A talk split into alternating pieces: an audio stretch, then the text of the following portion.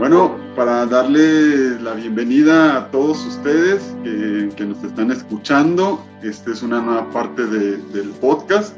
Es una parte donde quiero hablar con personas de diferentes partes del mundo para ver cómo, les, cómo es su vida, cómo, cómo perciben ellos el mundo.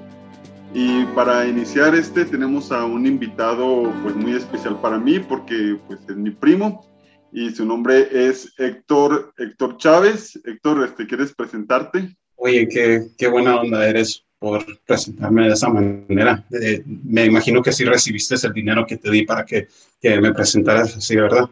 Sí, claro, es parte de, los invitados del podcast, ya saben, ya saben, tienen buena invitación. No, qué bien. Pues me da mucho gusto, Julio, y, y regresando a lo de ayer, me dio mucho gusto platicar contigo y platicar con los familiares. Tú sabes que cómo han cambiado los tiempos desde que éramos niños. Me, me estaba acordando eh, en, en, lo que me estaba preparando para tener esta conversación contigo, eh, las quemadas que pasamos en el rancho, en la junta, y, y caricaturas que veíamos como niños y, y, todo eso. Y muy bonitos recuerdos, tú y yo el resto de los primos, eh, que, tenemos varios. Es cierto, porque para el auditorio, este, decirles que, que tú naciste en Estados Unidos, ¿cierto? Sí. tus dos papás son mexicanos y, de, y se casaron y se fueron allá y te tocó nacer allá. Entonces tuviste la experiencia de crecer una parte de tu vida en México y formarte en Estados Unidos y, y terminar este, viviendo en Estados Unidos. ¿no?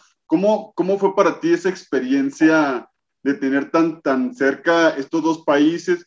¿Tú cómo te sientes por ser mexicano y por ser este, americano? ¿Cuál es tu, tu sentir?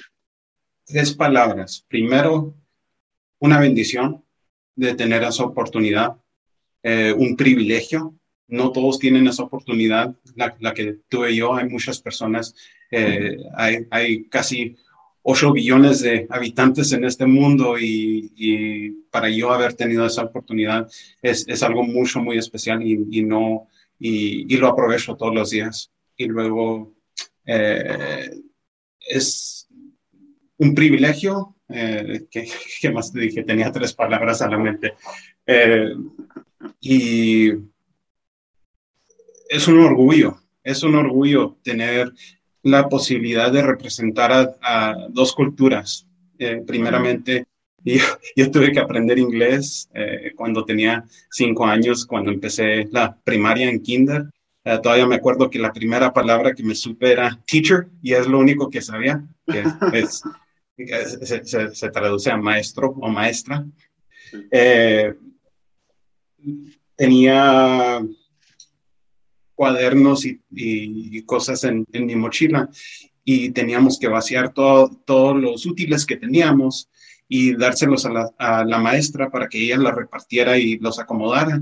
Y una, una de las bolsas de la mochila no la había abierto y pensaba que me iban a regañar, pero no sabía comunicarme yo en, inglés y le decía, teacher, teacher, teacher. y todavía recuerdo eso muy bien, pero yo cuando te digo que es un privilegio, eh, mira que tanta cultura hay dentro de, de, México, lo que es ser mexicano, y luego tanta cultura que hay dentro de ser mexicano-americano, eh, vivir en los Estados Unidos, que, que, yo, como te dije ayer, me, yo, yo me creo muy patriota, eh, yo le tengo mucho respeto a este país y a las raíces de este país que tienen, tienen historia buena y mala, pero hay, hay muchas cosas que nos benefician por esas cosas que tuvieron que pasar para llegar a, este, a esta posición. Sí, claro, y, y algo que, que, platicamos ayer que me, que me causó mucho, me, me, llegó mucho, bueno, antes de tocar ese tema, porque quiero tocar el tema del capitalismo y el socialismo, creo que es muy importante en, y más actualmente, este, hay muchas personas, y más tú que estás diciendo que es un privilegio estar viviendo ahorita en, donde te tocó y ser muy patriota en el, en el gobierno norteamericano, que en mi persona, pues yo, yo estoy en México, radito en México, amo mi país y le tengo también un gran respeto al gobierno norteamericano y cómo hacen las cosas allá. Hasta cierto punto, ¿no? Como tú dices, pero, pero creo que es una, una gran nación. Este, se, se, habla mucho del sueño americano. ¿Tú crees que tocaste el sueño americano, que lo estás viviendo, o por las personas que van para allá y traen este, estas ganas de, pues de, soñar y de tener otro cambio de vida, ¿crees que vale la pena o, o tú qué le recomiendas a esas personas de, de, todo el mundo? Para mí, y, y, cuando se trata de este tema, siempre tengo que, que meter a mi papá a esta conversación. Claro, claro. Mi papá, mi papá se vino a los Estados Unidos a los 19 años de, de Chihuahua, como dijiste tú, mi mamá y mi papá son de Chihuahua.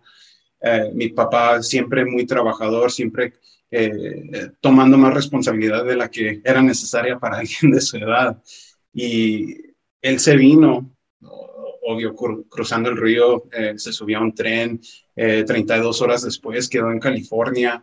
Él nada más tenía dos coras que son 50 centavos. se me hace que el año era 81, 83 por ahí cinco, seis años antes de que yo naciera aquí en los Estados Unidos, pero arriesgó mucho, arriesgó todas sus comodidades en México para venir y buscar oportunidad. Y lo que se me hace que es un problema ahorita es de que esa adversidad es lo que lo hizo a él más resiliente, se me hace que es la palabra, y, y antes que avance más, hay disculpas por la terminología que no me salga bien, eh, porque hay, hay mucha que no la practico todos los días. Eh, casi el 85% de lo que hablo yo es en inglés, pero, pero sí, sí pienso yo que, que sí me puedo comunicar todavía un poco efectivo. Resiliente es la palabra, sí. resiliente déjame cierro la ventana porque por primera vez en mucho tiempo está lloviendo en Nuevo México. Órale, qué chido. Entonces, ¿tú de qué parte, en qué parte de Nuevo México estás, estás viviendo ahorita? Estoy en Albuquerque, Nuevo México, la ciudad más grande de Nuevo México. Estoy muy cerca a la capital, que es Santa Fe, Nuevo México, que queda casi en la misma distancia de Cuauhtémoc Chihuahua. Como una hora. Sí, como una hora. Ah, pues y bueno, regresando a lo que me estabas preguntando, eh, mi papá, y, y, estoy hablando yo de los logros de él, porque eh, yo, yo no los, yo, yo los aprovecho todos los días, los sacrificios que tuvo que tomar él para yo estar en la posición que estoy en este día. Eh, llegando a los Estados Unidos no sabiendo el idioma, pero nada más llegando con ganas de trabajar y, pues me imagino que a los 19 años no, no sabiendo cómo eh, comunicarse en, en inglés, eh, da miedo eso, no, no es algo fácil. Y, y, yo recuerdo eso casi todos los días cuando yo tengo una actitud de querer quejarme o, o cuando las cosas están un poco más difíciles, eh, cuando se topa uno con dificultades. Eh, e, es una forma de alinear otra vez la forma de pensar, que hay personas que no lo han tenido tan fácil como, como lo tengo yo.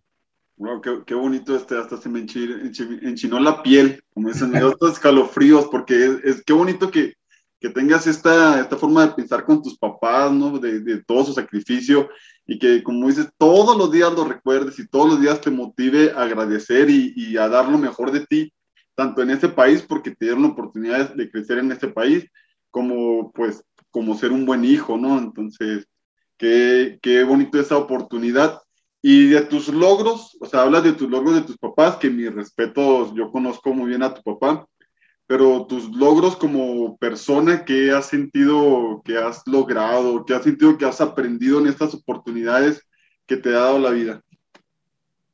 Mira, primero que nada, yo estudié y no seguí mi carrera. Empecé estudiando para arquitecto y me aburrí muy rápido con esa carrera y nunca la terminé pero sí, sí me metí otra vez en, cursos para eh, sacar mi carrera en, administración de empresas y la mejor educación que yo recibí era dentro del trabajo. Yo era muy tímido de niño, yo sé que tú recuerdas esto, eh, estaba raro yo de niño, sobrepeso, y no, no era muy bueno en poder comunicarme. se me trababan mucho las palabras como lo estoy haciendo ahorita, pero eso tuvo remedio cuando entré a las ventas. Las ventas me han tratado muy bien y las ventas son muy honestas porque nada más recibes lo que el, si lo más esfuerzo que le metes a las ventas, lo más que recibes. Esa es tu, recompensa y, los resultados dependen de, de, tus esfuerzos nada más. Entonces, eh, he estado en ventas por 12 años. Es más, me alejé de la escuela por, por entrar a ventas. Se, me presentaron más oportunidades eh, entrando a ventas. En centro de llamadas, primero hablando por teléfono con... Eh, tratando de vender productos y, y la gente gritándome y, y, al principio pues uno piensa que, que, se puede aprender con eso, pero se aprende mucho, de, aprendes a no tomar las cosas tan serio. Y luego entré a, ventas, trabajé en mueblería por casi 10 años ya, eh, trabajo en una tienda donde vendo colchones y, y todos los días practico con diferentes personas. Y aquí uno, una de las ventajas que tengo yo es eh, tengo mucha clientela hispana eh, aquí en Albuquerque. Yo diría que el 30% de mi clientela habla nada más en español, entonces es una ventaja que, tengo ventaja, yo. 30% más de clientes y más de ventas, a cualquier emprendedor le, le va muy bien con eso, ¿no? Sí, y, y, muchas veces sí, sí, se les hace un poco raro porque obvio estoy un poco pálido yo y, y primera presentación, tal vez si la gente no piense que yo hablo español, muchas veces me ha tocado de que los, los papás le dicen a los hijos, eh, dile esto y esto y esto, y les digo, ah, pásale, aquí se le puede atender en español y se quedan muy sorprendidos. Ay, qué bonito ese servicio. Y hablando ahorita que tienes ese trabajo de ventas, que claro que has aprendido muchísimo, pero yo recuerdo cuando íbamos a visitarlos, que me tocaba trabajar ahí con tu papá y contigo, y después que me tocó ir a trabajar algunos meses a Estados Unidos. Mira, eso es trabajar. Eso también quiero que, se lo expliques a las personas que dicen, bueno, sueño americano, ya tienes tu casa, tus dos buenos, tus carros, tu familia, pero lo que a mí me ha tocado trabajar fuerte es allá en Estados Unidos. ¿Tú recuerdas ahí cuando, a qué edad empezaste a trabajar con tu papá y las experiencias? Desde los seis años. Oh. Eh, cuando empecé era ir por herramientas, ve a la troca por, por una pala, ve a la troca por un pico y, y, luego como a los nueve, diez años es cuando empecé a escarbar un poco. Eh, para, para, que sepa la gente, mi papá tiene una compañía de, de sistemas de riego y hace trabajos de, de todos tipos, poniendo zacate, eh, escarbando zanjas para sistemas de riego, eh, poniendo cemento, plantando árboles, plantas y, y grava. Eh, todavía recuerdo cuando nuestro primo mayor, Tao, y yo, y yo estábamos trabajando, te, puedo decir, era el 16 de julio de 2003 el calor. ¿no? Daba 116 grados centígrados, eh, eh, eh, no, no centígrados, no, no, no sé cómo, no, no sé cómo cambiártela, pero era el día más caluroso del año. 50 grados, 50 grados centígrados, me imagino, un calor tremendo. Bueno, no tomando suficiente agua, ya me andaba desmayando y, y, y luego como a los 10 minutos también él, y yo recuerdo que que en los veranos, pues yo trabajaba y de vez en cuando venían los primos, te tocó una vez a ti un verano trabajar conmigo y con mi papá y, y yo, yo le digo a la gente, eh, se me hace que soy uno de los únicos vendedores que todavía tiene sus callos desde, desde la edad de 11, 12 años, pero eh, también eso, el trabajo difícil, el calor, eh, el, el, labor manual es, es, es un privilegio para mí también. Al, a ese tiempo no se tomaba como de esa manera, yo, yo nada más quería seguir viendo caricaturas de Pokémon y, y en el aire acondicionado, pero, pero me estaba haciendo muchos favores mi papá poniéndome en, en, esas, en, esas tipo, en esos tipos de condiciones.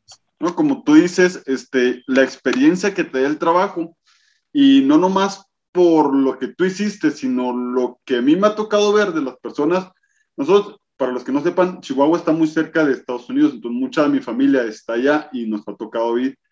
Y la experiencia que agarran las personas que van a trabajar allá es en verdad lo que vale. Cuando vienen acá, si es que se regresan, tienen una experiencia y un trabajo y son muy buenos para trabajar. A mí me ha tocado de lo que he aprendido, tanto organizarme como trabajo, como todo, allá los trabajos de Estados Unidos son muy, agarra uno mucha experiencia en el área en que estés trabajando. Eso, eso te doy totalmente la razón. Oportunidades hasta sobran aquí en los Estados Unidos, es algo lo que sí puedo decir, eh, que, que, no mucha gente puede apreciar, tal vez si sea por ser el hijo de un inmigrante. Yo, yo sé, no, no por mis propias experiencias, pero las que tuvo que pasar mi papá para ponernos en esta situación. Eh, él tuvo que buscar sus oportunidades y, y, no se necesitan miles y miles y miles de oportunidades, se necesita una y, dedicación y disciplina y consistencia porque eh, muchas de las veces no se va a presentar una posición fácil.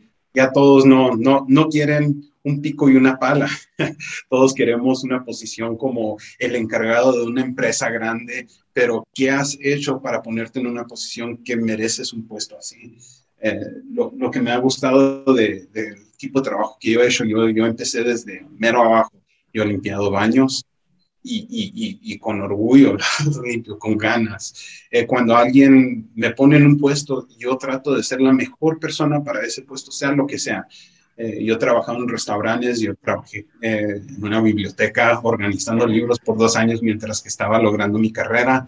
Te, tengo muchas diferentes eh, oportunidades que se me han presentado en la vida, pero lo que, lo que más aprecio es de que he hecho todo lo que tienen que hacer poco a poco a una escala muy despacia para llegar a un puesto. Yo he tenido eh, posiciones donde he tenido más de 170 empleados eh, trabajando en un centro de llamadas en diferentes idiomas, gente desde 16 años hasta 75 años de edad, todos completamente diferentes, actitudes diferentes.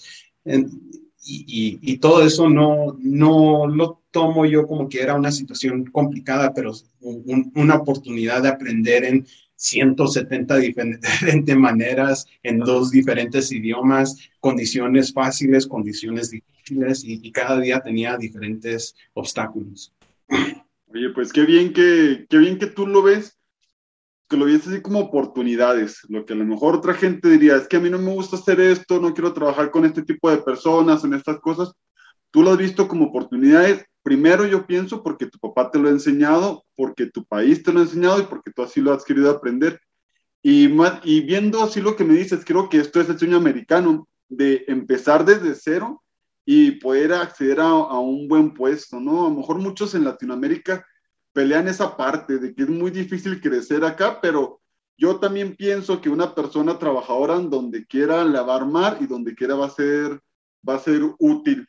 Este, y pues que me, me agrada mucho esto que me estás platicando, pero ya para meternos un poco más en la política de, de Estados Unidos, porque en cada país se cuecen habas, ¿no? Entonces, me platicabas que ahorita Estados Unidos está muy, como muy separadas las personas en, en, en, áreas como muy, muy diferentes, ¿no? En los polos y como que ves muy complicado que, que vuelvan a unirse otra vez. ¿Qué, qué está pasando ahorita en, en, la sociedad de Estados Unidos?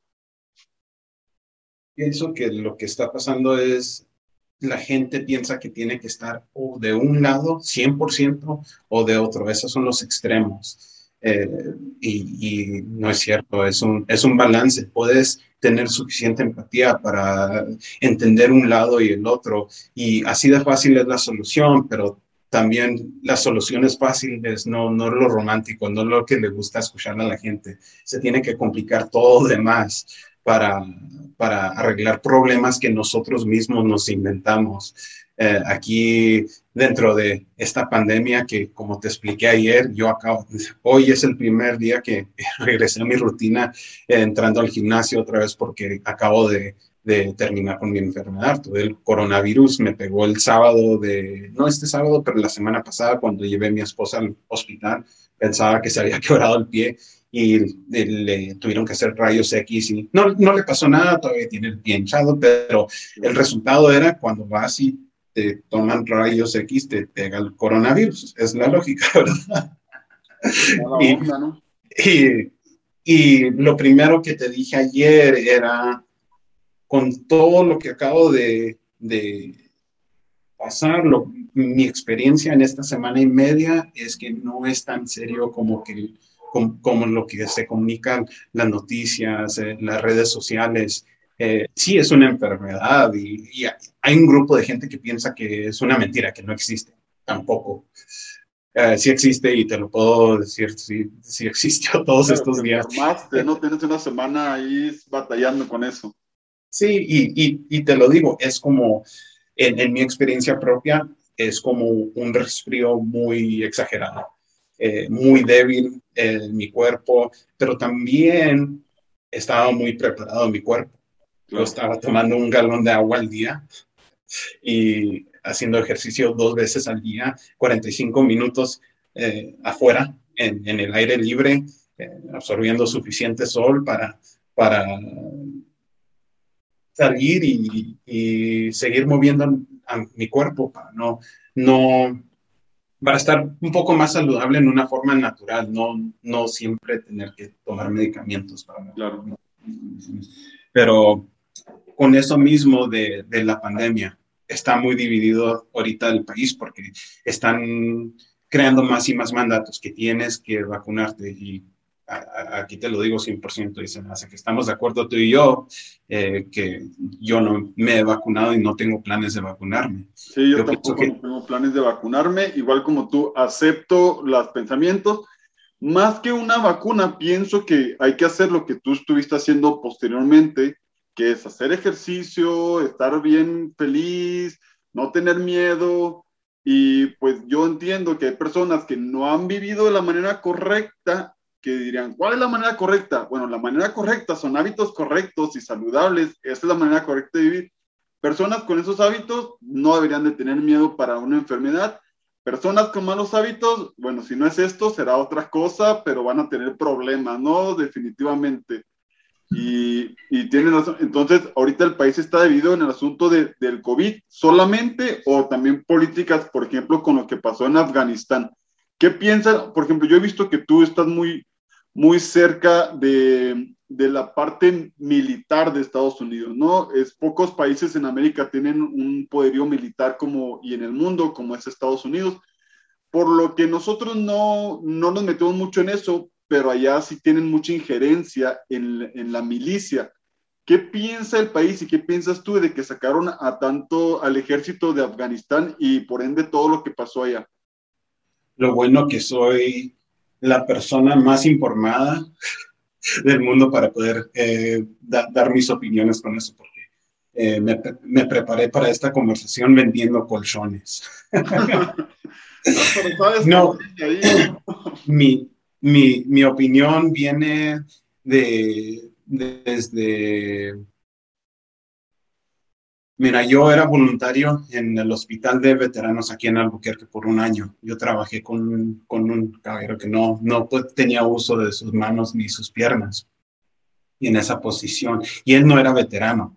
Él llegó a esa posición porque tenía familiares veteranos y él tuvo complicaciones de salud y él quedó en silla de ruedas. Él en silla de ruedas logró casi 10 veces más de lo que logra un humano sin, sin debilidades. Y en ese ambiente me topé con muchas personas que arriesgaron todo, todo, todo, sus familias, su salud mental, sus brazos, piernas. Ves, ves a mucha gente que, que está en silla de ruedas, discapacitados y, y como, como agarro las experiencias de mi papá y las aplico en negocio, eh, agarro estas experiencias que yo afortunadamente nunca tuve que arriesgar tanto como tanta gente, hombres, mujeres, eh, blancos, negros, indios, asianos, de, diferentes camadas, y todos pelearon por la misma cosa, tratando de defender a este país. Eh, yo, yo tengo mucho respeto a la gente que ha arriesgado tanto y desde chavo me, me, tocó, al principio yo era muy en contra de eso, yo tenía una forma de pensar que cualquier persona que se registraba para estar en el ejército, y, yo tenía 17 años en este tiempo, tenía un, un, un, problema mental, cómo una persona se puede registrar para ir a matar gente en otro país, en otro país que tenga tantas necesidades, sea Irak, Afganistán o, o cualquier otro país en el medio oeste donde hemos tenido presencia. Pero cambió mucho mi forma de pensar cuando fui como voluntario en el 2005 a, a una cocina donde se le atendía a gente que no, no tenía dónde vivir. Y me topé con muchos veteranos y era mi primera ocasión donde, donde me corrigieron mi forma de pensar, porque yo le dije a uno de ellos con mucha confianza, no entiendo cómo una persona se puede meter como voluntario en una posición a matar a la gente. Y este, este caballero era veterano de Vietnam y dijo, mi hermano y yo no nos metimos a esa guerra para, para matar a gente, nos metimos porque, eh, bueno, a mí me forzaron porque en ese tiempo a muchas personas no tuvieron opción, los metieron a esa, guerra. Y el hermano de él me dijo, y él nunca tuvo la oportunidad de, de regresar, él se quedó allá. Y y eso, eso se me pegó y, aprecio ya mucho los riesgos de otras personas y se me hace que es una de las cosas más, la, guerra es una de las cosas más feas, pero más bonitas, es el regalo de, vida de una persona a otra, peleando por lo, lo, que ellos piensan que es correcto. Entonces, regresando otra vez a tu pregunta de Afganistán, eh, sabiendo que, mira, han pasado cuatro diferentes administraciones con, con esta pelea en Afganistán, Bush, Obama, Trump y Biden. Entonces, e, ese problema iba a pasar, no importa cómo, cuándo iba a pasar, iba a pasar uno de estos días, cayó dentro de esta administración y mucha gente no está conforme en la manera que, que se desarrolló esta situación.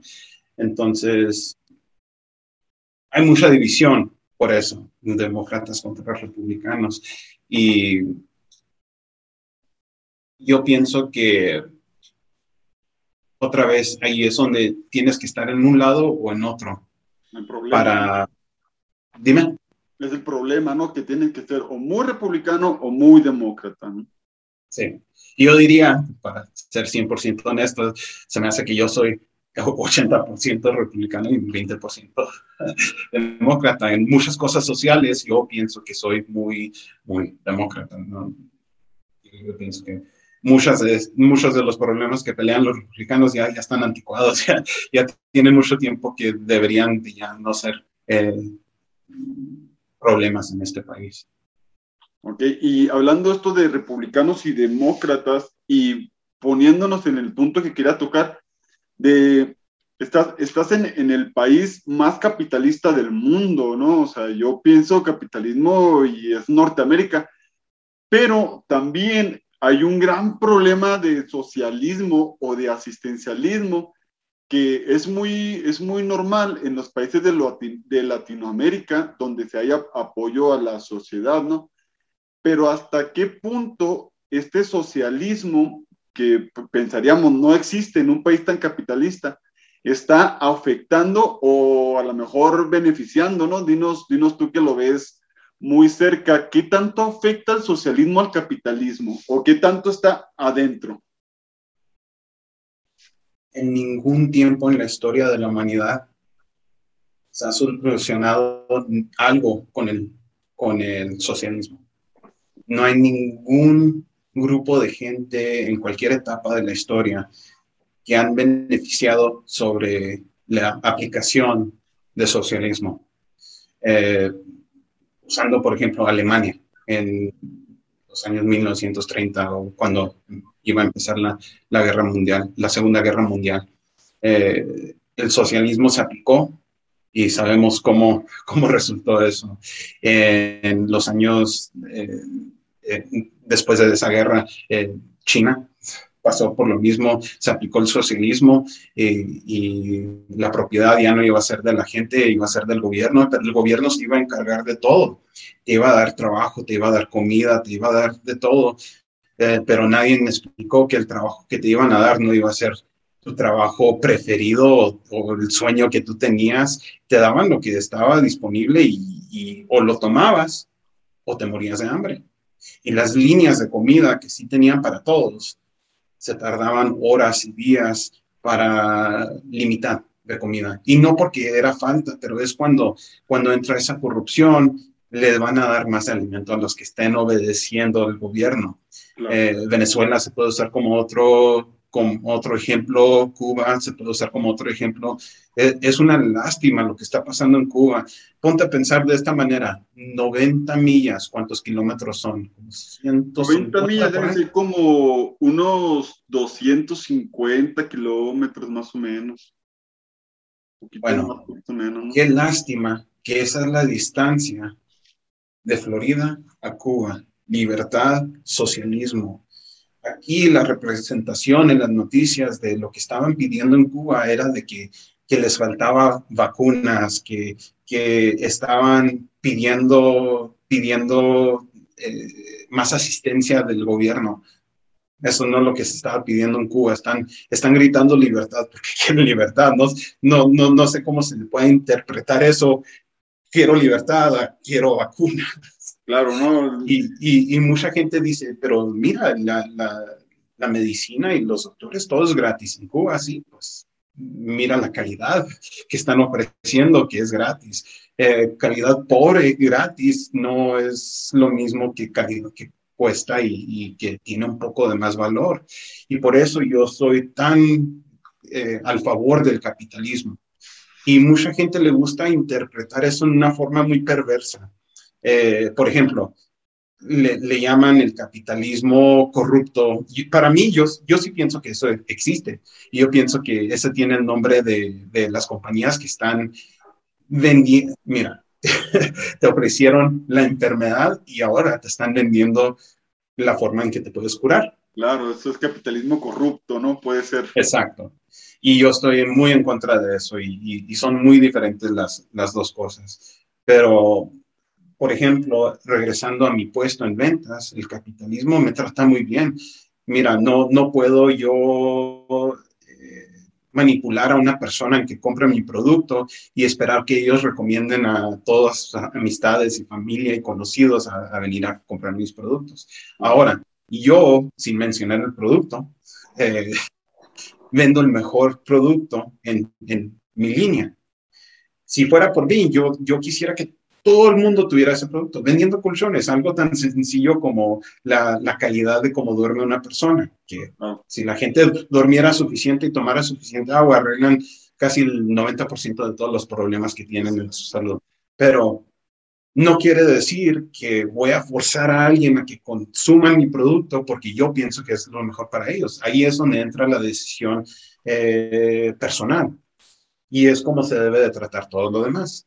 Mira, yo quiero tomar responsabilidad de mi salud, voy a, tomar estos hábitos de, cuidar mi cuerpo, eh, comer bien, absorber nutrición buena y, y no quiero una solución como una vacuna y no, no sé qué tanto van a restringir lo que estoy diciendo ahorita.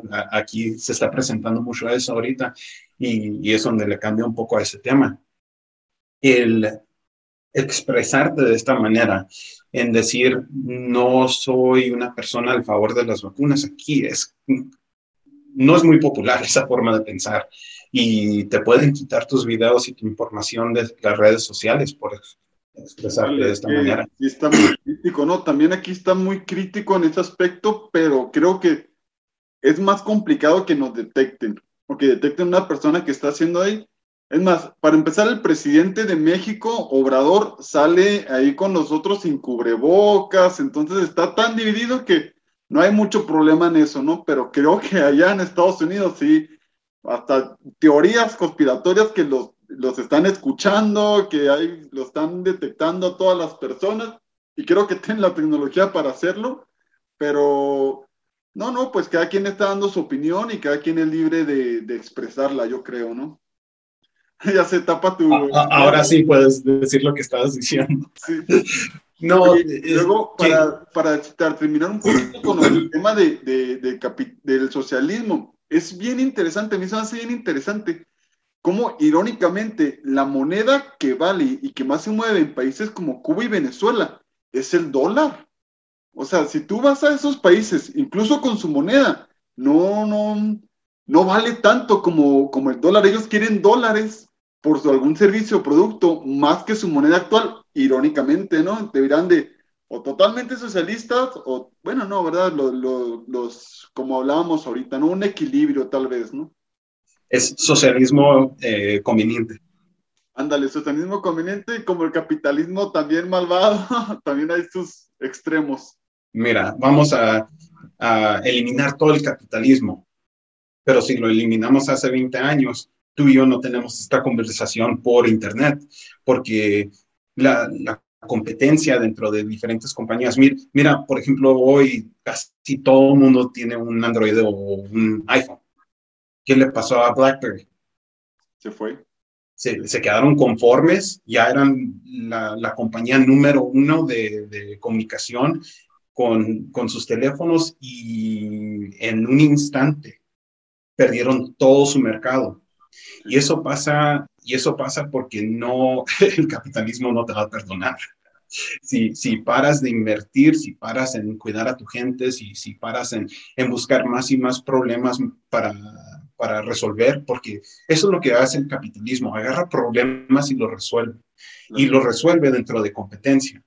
Y yo pienso que cuando, por ejemplo, ahorita todas las redes sociales populares, Facebook, Instagram, y muchas otras, eh, tienen mucho poder. Y si no les gusta la forma en que te estás comunicando, te, te limitan o te eliminan. Es cierto. Pero, eh, disculpa, se me hace que preguntaste algo, pero mencionaste algo, la, la, la moneda. Estamos devaluando mucho al dólar ahorita. Yo, yo, yo pienso que, mira, en el 1971 el presidente Richard Nixon aquí en los Estados Unidos eh, cambió mucho el dólar porque lo que hizo antes el dólar era como un recibo. Lo que hacías es el dólar representaba un intercambio de papel a oro plata. Y eso cambió cuando, cuando le debíamos al resto del mundo mucho oro y plata. Le quitaron ese valor y dijeron, ahora estamos tratando con dólares. Y eso es lo mismo, pero lo que pasa es puedes seguir imprimiendo imprimiendo imprimiendo mucho dinero. Mira todo lo, el dinero que está gastando los Estados, eh, los Estados Unidos ahorita. Estamos gastando trillones de dólares y no estamos produciendo un, un producto o servicios, nada estamos dándole recompensa a la gente por no aplicarse, por no trabajar. Eh, me cerraron mi tienda en marzo del 2020. Apenas había abierto en enero del 2020. Entonces, todo, todo lo que habíamos logrado hasta ese punto, ahí quedó. Y tuvimos que empezar desde un principio, en mayo, con muchas restricciones también el, problema, y, tú lo mencionaste ahorita, los políticos que ves, o, como Obrador, el presidente de México, lo, lo, ves sin cubrebocas y luego con cubrebocas cuando conviene. Ah, aquí, nuestra gobernadora de Nuevo México, eh, cuando cerró todas las, todas las tiendas, ella estaba comprando en una joyería sin máscara, y, pero era cuando apenas había empezado la pandemia. Entonces yo como estábamos todavía remodelando la tienda, le dije al que nos estaba ajustando las ventanas que le pusiera que se venden joyas en mi tienda, aunque no vendamos joyas, para que nos dejaran en paz y que dejaran operar a mi tienda. Para que viniera la gobernadora a comprarles algo. Y, y, te lo digo yo honestamente, cuando empezó la pandemia, yo le di todo el respeto del mundo, porque cuando habíamos estado en una posición que pensábamos que tanta información se pudiera manipular por, por las noticias, por el Internet. No, no había razón por qué teníamos que, que preguntar más de lo que teníamos que preguntar. Ya se nos había dado la información, se nos presentó y la teníamos que absorber y, y seguir las reglas que nos habían puesto. Quédate en casa, usa cubrebocas, de, tienes que tener distancia de, quién, quién sabe cuánto habrán dicho en México, pero aquí eran seis pies sí, más o de distancia. Y, y, yo seguí eso y, y, te voy a decir la mera verdad, las primeras semanas cuando yo estaba en casa, eh, el, el, gobierno nos estaba dando cheques, ah, dinero sí. gratis, wow. dinero gratis, que, que te, te, lo digo honestamente, me estaban pagando más por estar en casa que en un trabajo.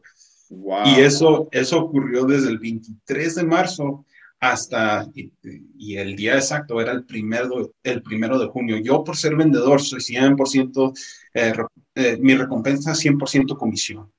Sí. No me pagan a mí un salario, ah, yo ¿no? nada más recibo lo que, lo que vendo. Wow. Y me gusta mucho este estilo porque no te quedas cómodo en una posición. Si, claro. si no te aplicas, si no quedas en una forma en que impactas a cada cliente en una forma positiva, ya no se puede vender como se vendía antes. No, no se puede manipular a una persona. Hay tanta información ya y, y, y, y, está aquí. Puedes buscarla en tu teléfono. Ah, dice este vendedor esto y esto y esto de su producto, a ver qué, qué es lo que dices. Entonces tienes que tener esa, ese, ese estilo de in, integridad y ética para poder eh, tener suficiente influencia para que la gente venga y compre tu producto. Claro. Yo sé que estoy votando por todos lados también y, y ahí me ajustas tú cuando te, tenga que enfocarme en otra cosa.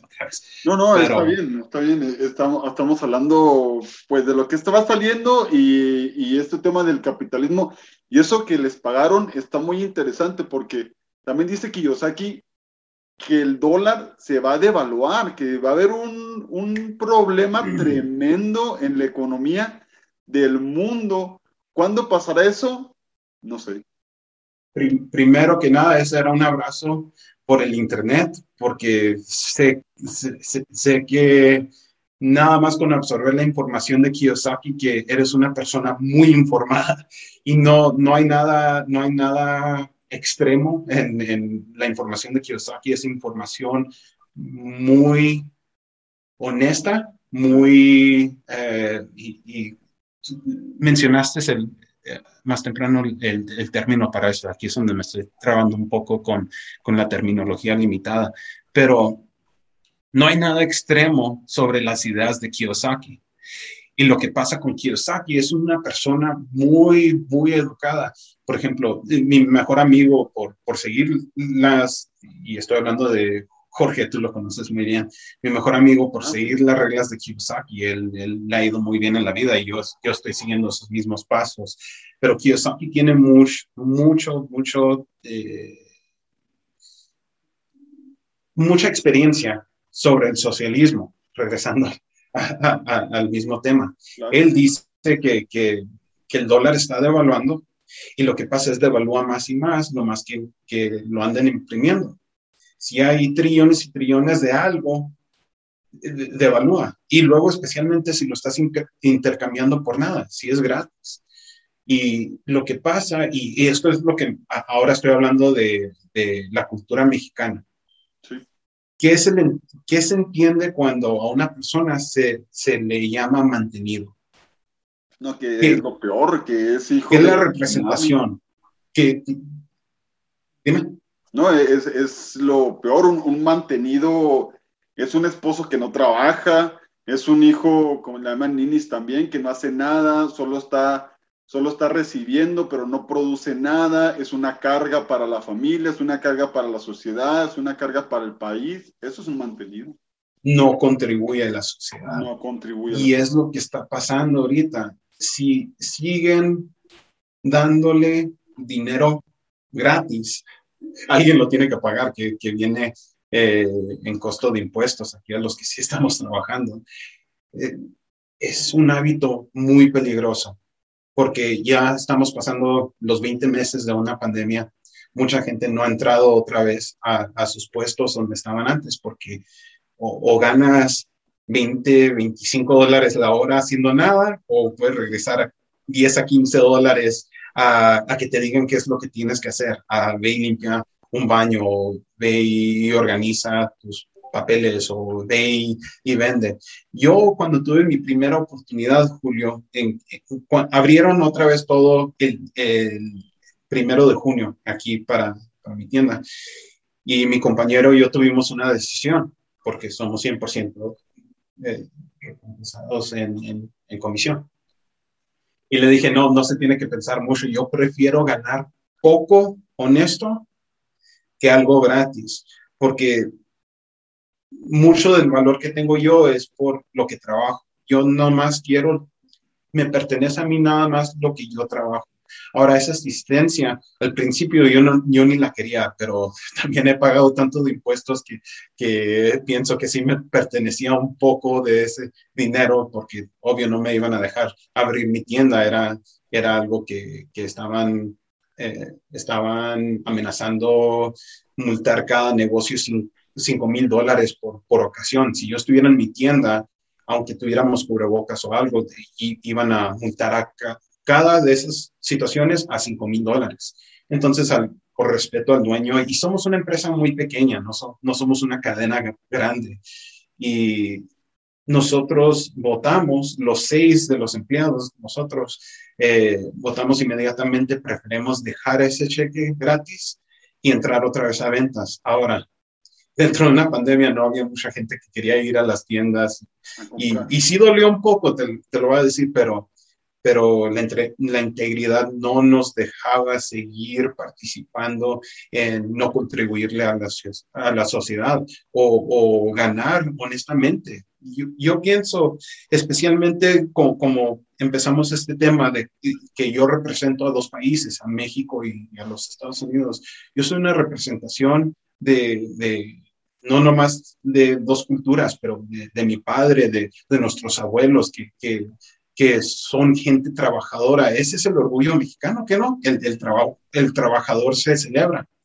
Y, y, eso está en mi sangre y por eso no, no puedo celebrar que algo se me estaba dando gratis. Ahora, no era opción al principio y la tomé, la, la herramienta que se presentó en ese tiempo, la asistencia del gobierno, pero para eso son. Ahora, no es una herramienta que debe mantener a la persona más de lo necesario. Porque, ¿qué, es lo primero que, que, para simplificar esto, qué es lo primero que dicen cuando uno va, va por ejemplo, a un, a un área donde hay animales salvajes? No se les da comida. ¿Por qué?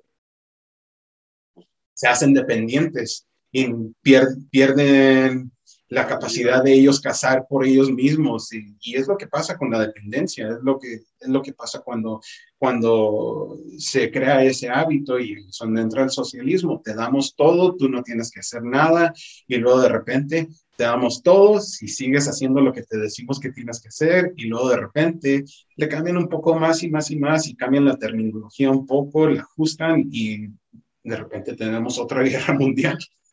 Claro, no, este, yo déjame, te felicito mucho a ti y a, tu, y a tus compañeros por tomar esa decisión, porque en realidad los que no la están tomando y los que están recibiendo, sea de eso o sea de lo que sea, son un peligro para la, para la comunidad y parece que no pasa nada porque es de poquito pero puede llegar hasta una guerra mundial, como tú dices, o sea, esas repercusiones van a ser muy grandes. Lo que ahorita se te facilita, después se te va a complicar.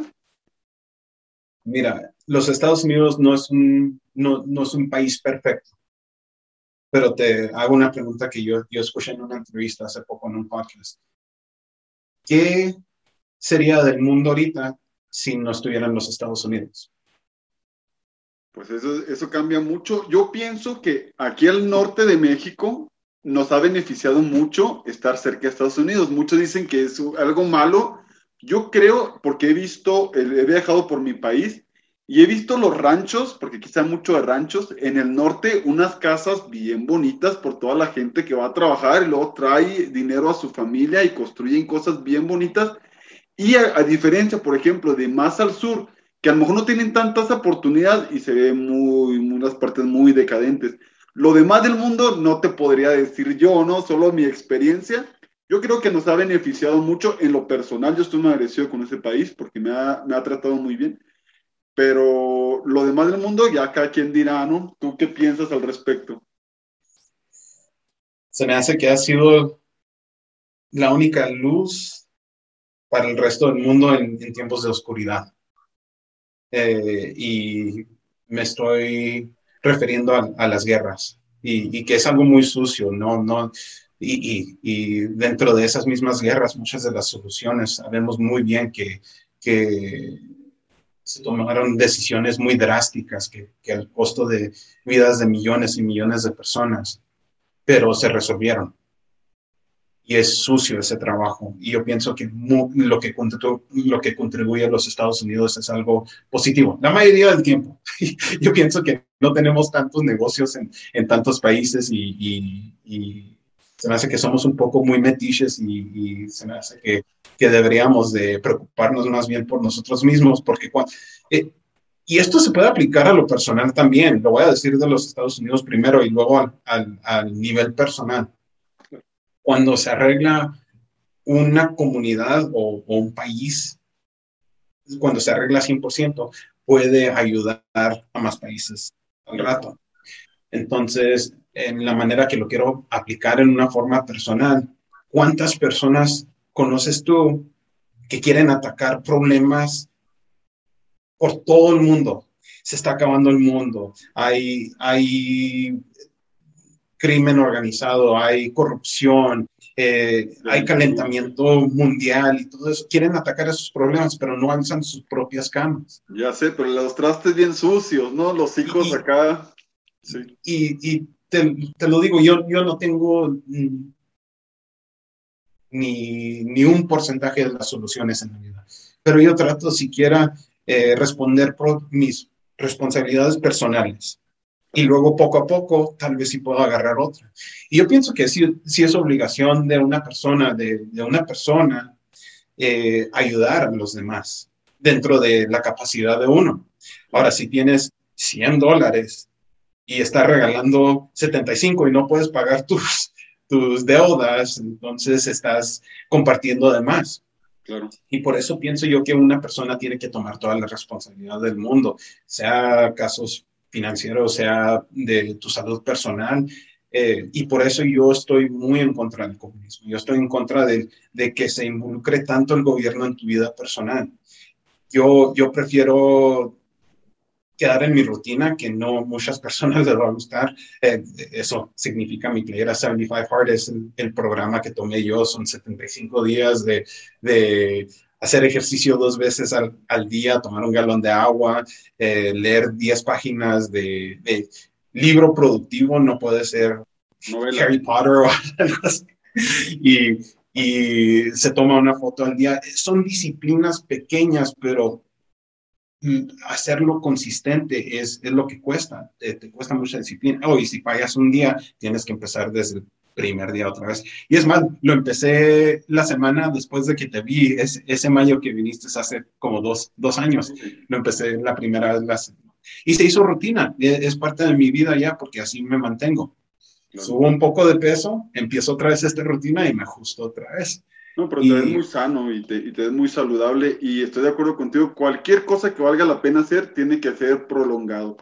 Así algo de dos días, dame una solución de dos días, lo que sea no va a funcionar. Tiene que cambiar, cambiarte como persona. Si no, Pero eso no vende, Julio. Eso no vende. Todos queremos la, la, la, la, medicina o, o, o ¿cómo, ¿cómo, se diría? Eh, la, magia secreta o... rápida, ¿no? Lo rápido. En, la televisión no dicen, mira, estos, estas son las rutinas que te vas a tardar tres años para, para aprender, fallar, aprender de otra manera, empezar a ver un poco de progreso, caerte en tu cabeza otra vez, perder todo, empezar de nuevo, eso no se vende, eso no, como te lo decía al principio, no es romántico eso, es, la solución gratis, barato, rápido, conveniente, eh, lo, que no, lo que no necesita riesgo, eso es lo que se está vendiendo. Ah, si, si nos pagas 100, 100 dólares, te damos un curso de, de, tres días en cómo hacerte millonario. si, si compras estas pastillas, vas a bajar eh, vas a bajar 10 kilos dentro de un mes. Pero ¿qué son los efectos de esas pastillas? Y, y, y, lo que pasa es de que no puedes consistentemente echarle ganas a lo correcto y no ver los resultados. Es inevitable. Eso también es, es lo bonito de la promesa, ¿no? Lo que siembras, lo vas a cosechar, pero si siembras al inicio del año, no esperes la cosecha a mitad del año, la cosecha viene hasta octubre, hasta otoño y hay que esperarla y hay que trabajarla y hay que cuidarla. Entonces, inevitablemente llegarán los resultados, ¿no? Y, y así como lo dices, no, no puedes, no puedes trabajar tanto en lo correcto y, no en los resultados. Y, los resultados, eso no te lo pueden quitar. Es algo que, te iba a mencionar. Tú, tú en tu condición, yo veo que tú estás muy saludable y eso no, nadie te lo puede quitar. Lo que tú lees y la información que tú absorbes, eso no te lo pueden quitar. Eso para mí, y, como capitalista, no, no se me hace que mucha gente piense y igual, o mucha gente piensa que el capitalista valora más el dinero que, que, cualquier otra cosa, pero la información y, el riesgo que le aplicas a algo es, es el valor permanente que nadie te lo puede robar. Las experiencias personales, eh, viajas tú y, y conoces tierras nuevas, eso nadie te lo puede quitar. Eh, y, lo que tengo yo son dos culturas. Yo, yo he viajado todo México. Es más, he viajado más de México que en los Estados Unidos. Eso va a cambiar muy pronto, ya que nos están dando permiso otra vez de viajar acá en los Estados Unidos, que, que es un país muy libre, que, que, ya nos están dando permiso de viajar otra vez. No, se me hace que sí los tienen bien, bien agarrados en algunos aspectos. La diferencia es que el país de Estados Unidos tiene muy buena psicología y muy buen marketing y han hecho que sus ciudadanos sean muy como ellos quieren que sean. Entonces, pero el asunto es que el ciudadano dice, ok, tú dime cómo tengo que ser, porque eso es, tú me hablabas de ayer de que vas a, pagar algo, ¿no? Y vas a pagar ciertas libertades, por ejemplo, y eso está bien, ¿no? Me ha tocado ir a Estados Unidos y la gente reacciona totalmente diferente, los mismos mexicanos que como aquí en México, ¿no? No hacen las mismas cosas pero y, pierden esas libertades o compran ese sistema y le dicen, ok, yo voy a hacer lo que tú me digas y dame, dame los beneficios. El asunto, yo creo que el problema sería cuando ya te dan dos vertientes, ¿no? O sea, yo acepto lo que me digas, pero si de repente me dices rojo o me dices verde, ahí como que empieza a confundir a las personas y como no tienen un criterio, no digo que todos, sino muchos, o no tienen tiempo para tener un criterio, porque me consta que se trabaja ya mínimo 12 horas al día, mínimo, si no ya no desquitó el día. Entonces no hay un criterio, no hay tiempo de pensar. Y si hay tiempo de pensar, ahí están, no sé, muchos deportes o algo así. Entonces, ahí viene un problema, ¿no? Cuando ya te voy a hacer caso a lo que me digas, porque me está dando, me está dando mi casa, me está dando parques bonitos, me está dando tiendas bonitas, me está dando buena economía, buena alimentación. Pero, ¿qué pienso? Esa parte queda muy, muy abierta y muchas personas quieren entrar ahí, ¿no? Y decir, piensa esto, luego, no, piensa esto, no, piensa esto. Y puede haber una, una, una ruptura tanto individual o como en la comunidad, ¿no? El tiempo, ese tema del tiempo es que no tengo tiempo, no, no, no tengo suficiente tiempo para ir al gimnasio, no tengo suficiente tiempo para recoger un libro, no tengo suficiente tiempo para cocinar algo saludable, no tengo suficiente tiempo para ir a compartir con, con mi familia, no tengo suficiente, yo no tengo hijos, pero no, no tengo tiempo para compartir con mis hijos, no tengo tiempo para compartir con mi pareja, pero media hora en la mañana te despiertas viendo las redes sociales, pero nada más media hora. Y, y luego, dependiendo de a qué horas te despiertes. Yo me despierto a las 6 de la mañana en los días que descanso y los días que, que trabajo, no, no, nada cambia. Y, y, obvio, no estoy diciendo que soy perfecto, cercas a la perfección, pero no soy perfecto. pero, pero de repente se pasan una hora y media en el internet viendo videos, porque un video sigue el siguiente y, y claro, no es algo productivo. Estamos viendo carreras de carros y luego una pelea dentro de fulanito de tal y tal y tal, y luego una persona política que dice exactamente tus mismas creencias y, y por eso dices tú, ah, el resto de la gente debe de pensar de esta manera, no sé por qué no piensan así, y luego ves una opinión que contradice tus formas de pensar y te hace enojar y dos horas después ya, ya gastaste eh, la mañana, como, como vas a empezar tu día y luego vas a trabajar, no te aplicas al trabajo 100% porque no tienes suficiente tiempo para mejorarte en tu forma de trabajar, no puedes aprender una cosa nueva porque ya somos muy sábelo todo y no tenemos que mejorarnos. Y, es culpa del dueño, es culpa del gerente, es culpa de la, del supervisor. No es nuestra culpa porque no somos muy perfectos. O de la comunidad o del sistema. Y luego, después de eso, obvio, estamos tan frustrados y estamos tan enojados que lo mejor que podemos hacer es meter comida procesada a nuestro sistema para calmarnos un poco, porque sabes que y, este lunes que entra voy a empezar a ir al gimnasio.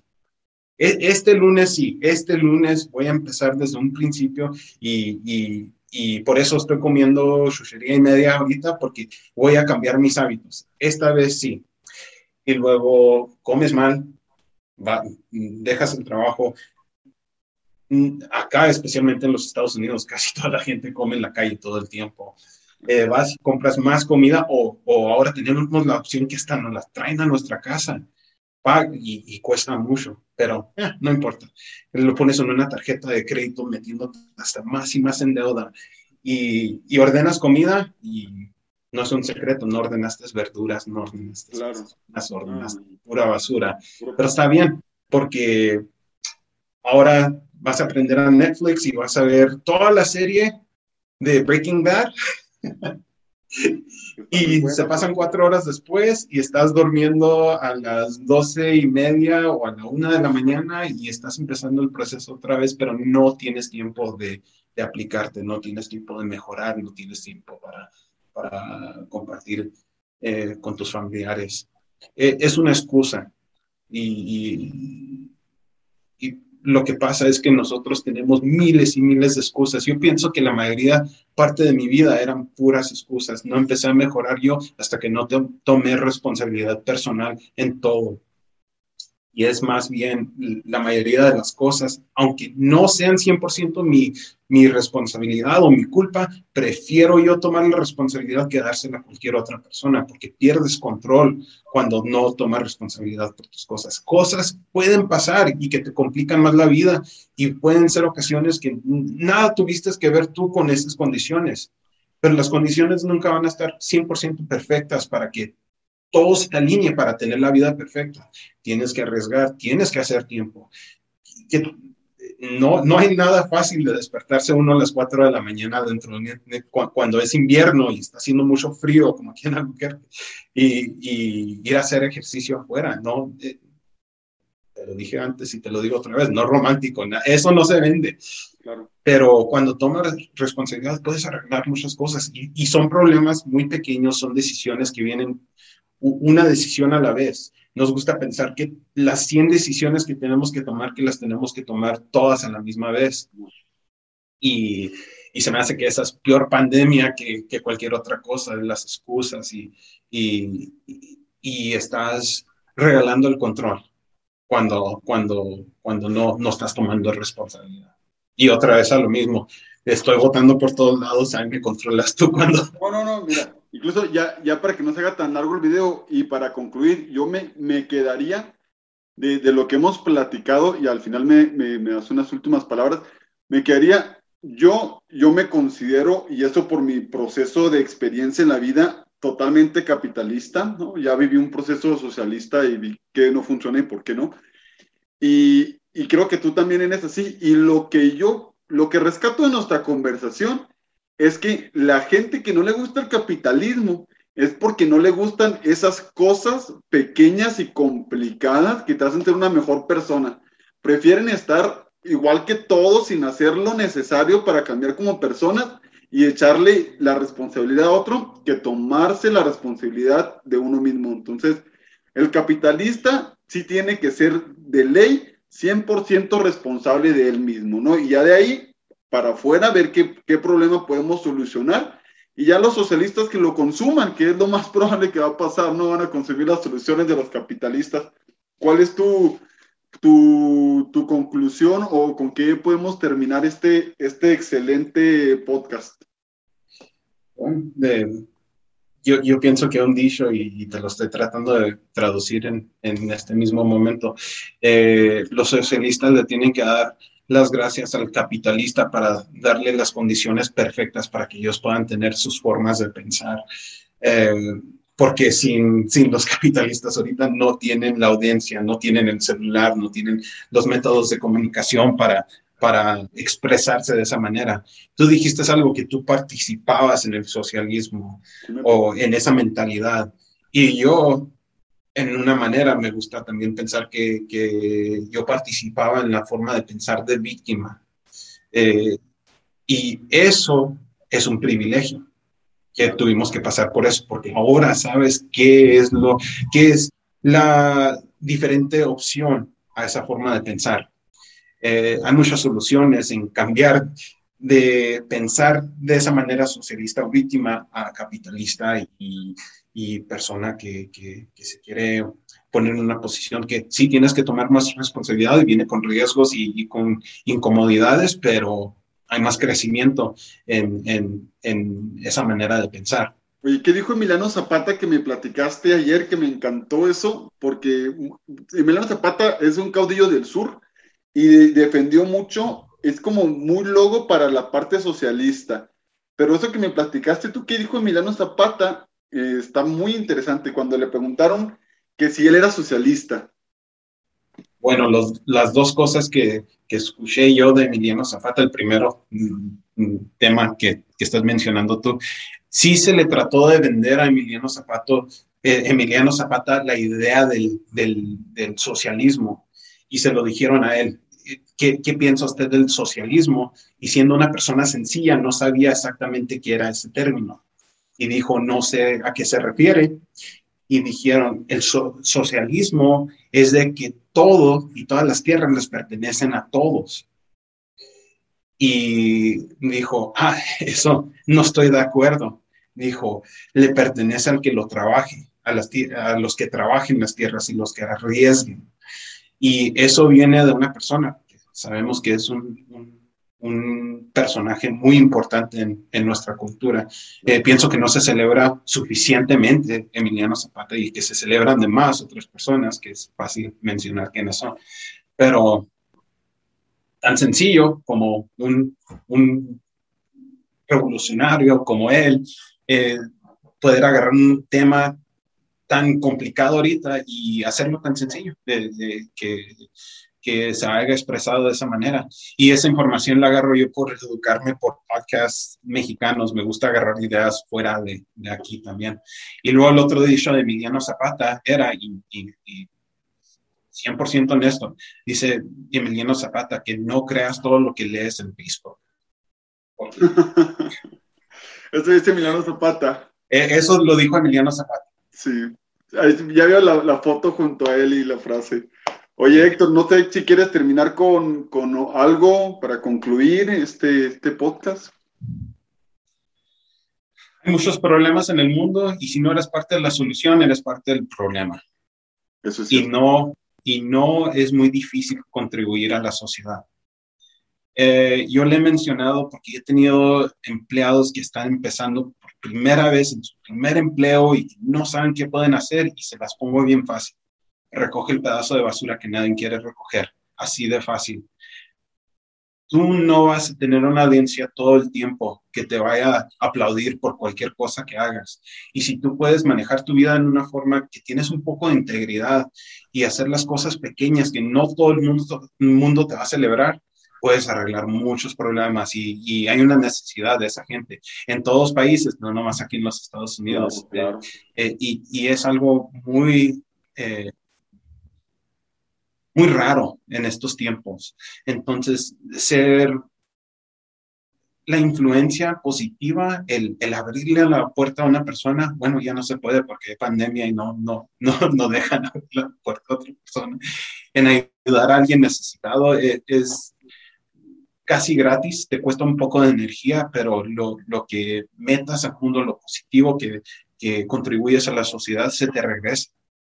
Es, es algo que eh, no, no, sé quién inventó, no sé quién inventó esa ley, no sé cómo funciona 100%, pero yo he notado que lo más que contribuyo y que regalo eh, eh, con, con, buenas intenciones, porque la diferencia de manipulación y, influencia es la intención. Y, y, con tener la buena intención y, buscar maneras de ayudar a la gente, regresando a lo de vacunas, yo no creo en eso pero yo no estoy en contra de una persona que piense que es algo que necesitan ellos. Yo inmediatamente voy por ellos y, los llevo al hospital si es algo que necesitan ellos. Y, no tenemos que tener 100% las mismas creencias y eso es lo, bonito de la vida, es si, sabes compartir con gente que no tiene tus formas de pensar y, si le sacas lo positivo a lo, que, a no necesariamente se alinee con tus formas de pensar, hay crecimiento en esas formas de pensar. Claro, pues, oye, muy excelente esta parte, tu conclusión, ¿no? Porque hablas de ayudar a las demás personas. Entonces, el capitalista yo creo que es el que más ayuda a las demás personas. Y pues te agradezco, Héctor, este, te mando un, un abrazo muy caluroso, me da mucho gusto esta plática y verte. Este, esperemos nos, nos podamos abrazar muy pronto físicamente y pues que tengan muy bonito día y pues muchas gracias, Héctor. ¿eh? Estamos en contacto. Un placer y estoy muy, muy eh, contento con, con, tu crecimiento en la vida. Compartí contigo hace dos años, pero, pero en dos años veo una diferente persona y, hace dos años ya estaba muy impresionado con la persona que eras y, y, se te nota el crecimiento en la vida y sé que eh, si, si podemos empezar una fábrica, entre tú y yo que podemos producir más Julios, el mundo se arregla así de fácil. Pues, y se puede ganar mucho dinero con una idea así también. ahí, ahí, está, ahí, está, el tema capitalista un poco. Vamos a trabajar en eso. mitad y mitad las ganancias. Claro, claro, ese es el negocio. Ahí los ponemos a los Julios a abrir las puertas y hagan de lo que haya necesario. Vamos, cabrón. Nomás los, los cambiamos de tatuajes y ya para que diferenciarlos. No, no, tengo uno todavía, pero se me hace que ya mero es hora, ¿eh? Vanessa, mi pareja tatúa, y igual a todos los que están viendo, si les interesa, bueno, pues esto ya se muy personal, pero muchas gracias, Héctor, nos vemos muy pronto, y te quiero muchísimo, y, y, te mando un abrazo a ti y a Corny, saluda mucho, y a, y a los perritos también, un abrazo. De, de, tu parte, saludos a todos por allá, y igual te mando un abrazo, y estoy muy orgulloso de todo tu trabajo y todo lo que estás haciendo, Julio. Gracias, gracias por apoyarme y por esta, este iniciar esta parte del podcast y creo que es, es un excelente inicio. Muchas gracias. Ahí, ahí sí, luego se puede, nos volvemos a conectar y ya la platicada.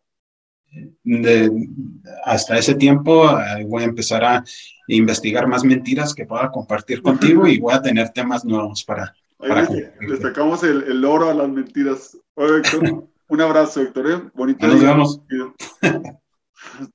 Bye.